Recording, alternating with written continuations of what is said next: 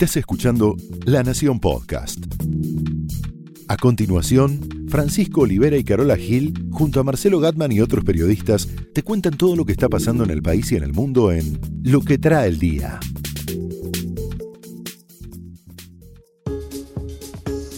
Miércoles 28 de noviembre, como si no tuviéramos problemas, en la semana del G20 el empresario número uno de la Argentina, procesado. Pero bueno, justo que Paolo Roca iba a ir, y va a ir, ¿no? Seguramente al Colón, a esa fiesta, esa gala. Es uno donde... de los que pidió, ¿no? No, él no, necesita pedir. Lo invitan. Lo invitan. Y ahí va, ¿sabes quién, quién está también ahí que me parece que va a estar? Tu amigo Mohamed bin Salman. También. Yo está, te voy a contar algo de eso también. Sí, porque está complicado, ¿no? Sí, podría estarlo, ¿no? Podría Todavía no lo está. Se me está haciendo larga la semana con todas estas noticias, Boca, River, y me gustaría cortarla y vamos a escuchar la columna de nuestra compañera Silvina Ahmad con enormes sugerencias, muy interesantes, como siempre. Sorprendido ayer Bonadío con el procesamiento de Paolo Roca, algunos, a la compañía seguramente no, pero por ejemplo, la Unión Industrial Argentina estaba ayer al mediodía en su reunión quincenal de junta directiva y cayó esto. Me decía alguien que conoce al juez Bonadío, qué pícaro Claudio, justo en la semana procesa al empresario número uno en realidad es interesante el fallo, la explicación que da el juez, primero porque dice, Roca, al ser número uno de la compañía, no podía no saber que, como declararon los arrepentidos, se pagaron coimas ¿no? al gobierno argentino y al gobierno de Chávez después de la estatización de Sidor. Pero además agrega algo Bonadío que es muy interesante, que es el día que Roca elige defenderse públicamente, 16 de agosto, en un seminario de la Asociación Empresaria Argentina, Roca dice, delante de todos, todos estábamos esperando su aparición después de, de la causa de los cuadernos, y Roca dice esto. Ha sido un proceso muy complejo, con amenaza, con mucha violencia, con desplazamiento de nuestra gente. Teníamos en aquel momento 280 personas nuestra ahí, más habíamos incorporado 700 ingenieros jóvenes venezolanos en la empresa en los últimos años. Todos estaban bajo un ataque muy fuerte. Entonces, la retirada ordenada que tuvimos que hacer en aquel, en aquel momento, entre abril y diciembre del 2008, fue muy complicada y fue muy difícil, tuvimos que hacer frente a un pedido de militarización de la empresa, a restricciones a la, a la expatriación de, de toda nuestra gente de Venezuela. En esta circunstancia, por lo que entiendo, Luis Benaza accedió a una exigencia eh, del gobierno de aquel entonces de un apoyo supuestamente para el compromiso que esto llevaba toda la gente del ministerio en aquel momento entre abril y diciembre. Esto terminó mucho antes de la negociación negociación final de la compensación. ¿Qué dice el juez después de oír esto? Con ese nivel de detalle no pudo no saber. Y ahí queda la compañía en una situación incómoda, si se quiere veremos qué hace la Cámara. Lo que dice Techín es, esto no puede ser nunca asociación ilícita. Y esto digo yo, a lo sumo puede ser cohecho, pero la diferencia es sustancial porque uno tiene 10 años de prisión y el otro entre 3 y 6. Mucha. Claro, y si vos estás condenado a 3 años por cohecho, es una condena en suspenso, no tenés por qué ir a la cárcel. Con lo cual, estamos hablando de cosas importantes con la carátula. Bueno, la empresa dice, nosotros nos sentimos poco menos que rehenes, por eso pagamos eso que admitimos haber pagado, que son unos 2 mil millones de dólares, para sacar a la gente de allá una vez que fue estatizada la compañía. ¿no? Estaban como rehenes. Un poco lo mismo que dice Pescar Mona y dicen varios otros empresarios al respecto. Ahí hay una declaración muy sugestiva que hizo Luis Bendaza, que es imputado colaborador en esta causa. Dicho sea de paso, Bendaza queda como imputado colaborador, pero Paolo no. Con lo cual el riesgo es mayor, porque Paolo no es arrepentido. ¿no? Bueno, Bendaza cuenta en su declaración ante el fiscal que hubo un incidente en el que queda claro que a Sidor le iban a estatizar y es en un momento Chávez le había dado a la Argentina un pozo en la faja del Orinoco, ¿no? Allá es una zona donde hay petróleo muy pesado y lo, invitan a, a Sidor con la excusa de que es la única empresa argentina con operaciones allá. Dice Bednaza, delante del fiscal, después de una cena muy amigable, al día siguiente se me acerca Uberti, ¿te acordás de Claudio Uberti? Sí, sí. Bueno, y me manifiesta el enojo del presidente Kirchner alegando que la empresa no contribuía económicamente con el gobierno, es decir, no pagaban coimas. Él dijo, dice Betnaza textual, ustedes no nos aportan nunca nada y el presidente Kirchner está muy enojado con ustedes. A lo que Betnaza contesta, el grupo Techín no hace negocios nunca con la política. Dice Betnaza que cree que esto tuvo un efecto devastador y cierra el vínculo con Chávez porque a partir de ese momento de alguna manera le suelta la mano. Eso es lo que interpreta eh, de Chávez y Kirchner. Parece que al día siguiente estaba el compromiso de que Kirchner pasara por la planta de Sidor a saludar a 100 empleados. Ve Betnaza que le dice algo Uberti a Kirchner al oído y agarran el helicóptero y sobrevuelan y no paran nunca y no pasan a saludar. Ahora, tener a la empresa número uno de la Argentina en esta situación es un problema económico complicado. No solamente para el gobierno que está deseoso de inversiones que no llegan, sino también, lo escuchábamos el otro día, también para la oposición, también para la gente, ¿no?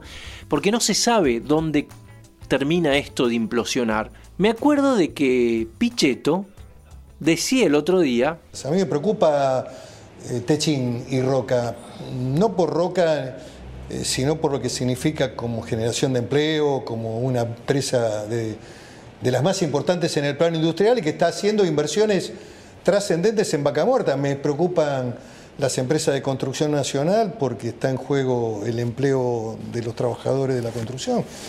Digo que hay que hacer un esfuerzo de imaginación acá en este tema. Porque el PJ, fuera del poder, sin ningún Estado donde maquillar los aportes, ¿no? La propaganda política, necesita que el sector privado esté dinámico y alguno ponga para la campaña. Aporten. Claro. Bueno, esto no se sabe dónde va a terminar. Como decíamos el otro día, vamos a tener la campaña más austera probablemente de la historia de la democracia argentina y lo peor de todo, no sabemos dónde termina esta implosión de la obra pública. Si hay algo que necesita la Argentina es encontrar una certeza en algún sector clave, algo que por ahora viene muy largo, ni en el fútbol la tenemos. En esa gala del Colón a la que va a ir Roca, yo creo que Roca va a ir, ¿eh? porque eh, siempre puso la cara, va a estar, creemos que va a estar el príncipe heredero, tu amigo Salman. Aparentemente sí, va a venir Mohammed bin Salman ya sabemos lo, que sucedió el, lunes, viste, la, ONG Human Rights Watch, la, ONG, presentó una, una denuncia ante los tribunales federales. ¿De qué lo denuncian? Tres preguntas vamos a hacer. ¿De qué lo denuncian? ¿Qué tiene que pasar ahora? ¿Y por qué puede hacerse esto en la Argentina? Bueno, ¿de qué lo denuncian? Primero crímenes de guerra por la coalición que, lideraba Arabia Saudita en Yemen desde 2015. Eso es una de, las patas. La otra es, bueno, la implicancia del príncipe saudí en el asesinato del que venimos hablando el 2 de octubre del periodista, el periodista del Washington Post. Exactamente, en Turquía, ¿no? Jamal Khashoggi. Básicamente esas son las dos denuncias. ¿Qué tiene que suceder ahora? Hasta ayer, bueno, la, denuncia cayó en la fiscalía de Ramiro González y hasta ayer no había requerido instrucción al juez. ¿Sabes quién es el juez de la causa? A ver. que sería Ariel Lijo. Ariel Lijo. ¿Qué tiene que pasar? Bueno, Ariel Lijo tiene que recibir la instrucción que suponemos que va a suceder hoy, que el fiscal va a decir algo en, en el día de hoy y ahí tenemos que ver qué va a decir el hijo, ¿no? ¿Puedes decir que el príncipe va a venir entonces? Bueno, hay que ver. Lo que dicen también es que podría pedir inmunidad. Podría pedir inmunidad. Sí. Ahora, ¿por qué puede hacerse esto en la Argentina? Porque la Constitución argentina sí reconoce esta jurisdicción universal por los crímenes de guerra y tortura. Bueno, esto es posible que suceda acá. Pero bueno, tenemos que ver básicamente qué va a pasar hoy y se tiene que definir todo ya. Porque el príncipe está viniendo en horas. ya, en horas, en horas. Así que vamos a estar muy atentos a eso hoy y mañana. Se me está haciendo tan larga esta semana, tan pesada, que quiero escuchar a nuestra compañera Silvina Ahmad a ver qué novedades tenemos. Días para escapar un poquito de las noticias calientes, días para conectarse con el arte. Tengo una propuesta imperdible en un reducto precioso como lo es el Museo de la Reta. La muestra que reúne a las obras de Francisco de Goya, Salvador Dalí y Pablo Picasso, tres artistas totalmente eh, que no fueron contemporáneos entre sí, pero que todos retrataron la tauromaquia. No se lo pierdan en el Museo La Reta. De martes a viernes la entrada cuesta 30 pesos, los jueves es gratuita de 10 a 19 horas. Otra que puede hacer el príncipe es quedarse en el aeropuerto, si hay gente que ha estado hasta 7 meses, ¿no? Y te voy a contar el caso de un ciudadano sirio, se llama Hassan al-Kantor perdón, al contar. Al contar. Sí, viste que mi sirio no es, no es muy bueno. Estuvo varado Pancho durante siete meses en la Terminal 2 del aeropuerto de Kuala Lumpur. Siete meses. Vos llegaste a ver la, la Pero no debe ser una mala terminal, ¿eh? No, bueno, supongo que es mejor que, una de cabotaje de las nuestras. Imagínate siete meses ahí, es otro cantar, ¿no? ¿Vos viste la película La Terminal con Tom Hanks? No. No la viste. Bueno, es un caso casi, casi parecido. Me lo crucé a, Tom Hanks una vez en un ascensor, pero no, no, vi esa película. ¿Serio? Sí. Pero sos tibetano, Pancho. ¿no? A mí no me sucede, no me cruzo con nadie.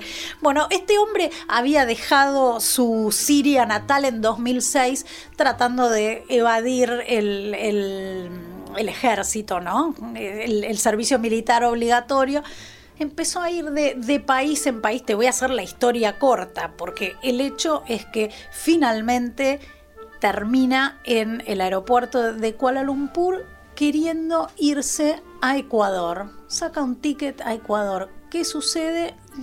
Ya no tenía ni pasaporte. Nada, claro. Lo terminan arrestando, está preso y después queda vagando en esta terminal de Kuala Lumpur. ¿De qué vivía el tipo? En principio dormía abajo de, de las escaleras del aeropuerto, usaba esas cintas transportadoras para hacer ejercicio, viste que en vez de ir en, el, en dirección de cómo va la cinta, vas. Salís a correr. Su propio gimnasio. Bajó muchísimo de peso porque lo único que comía eran las, las comidas que le, regalaban los de las aerolíneas. Ah, le regalaban. Le regalaban alguna de las bandejas, sí, todo esto, imagínate que no, no, no podía trabajar adentro del, aeropuerto, usaba los baños, improvisó así un, corte de pelo comía? Eh, bastante. chicken or pasta. Claro, bueno, supongo que salteaba lo que le ¿viste? No, tal vez no quedaba ni para elegir lo que sobraba, ¿no? Si ese día habían pedido pasta, seguro le, le, quedaba el, el chicken.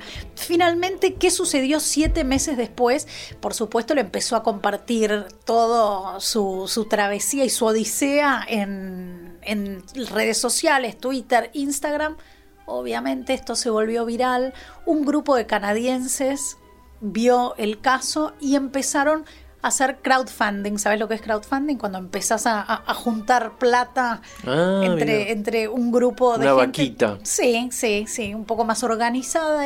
Mucha gente hizo sus aportes y finalmente le pudieron pedir a la ministra de Inmigración canadiense que lo admita como refugiado. Juntaron los 13.600 dólares que, que eran necesarios para traerlo y esta semana se tomó un vuelo de Kuala Lumpur a Vancouver y es refugiado canadiense. Bueno, en can eh, suponemos que, le van a dar la ciudadanía canadiense o va a poder por lo menos vivir en Canadá. Le preguntan al tipo, ¿quiere tomarse otro avión? Dijo, nunca, más.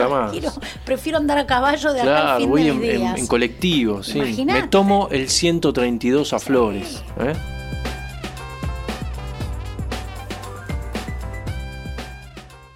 Esto fue lo que trae el día, un podcast exclusivo de La Nación. Escucha todos los programas de La Nación Podcast en www.lanacion.com.ar. Suscríbete para no perderte ningún episodio. Estamos en Spotify, Apple Podcast, Google Podcast y en tu reproductor de podcast favorito. Seguí escuchando La Nación Podcast.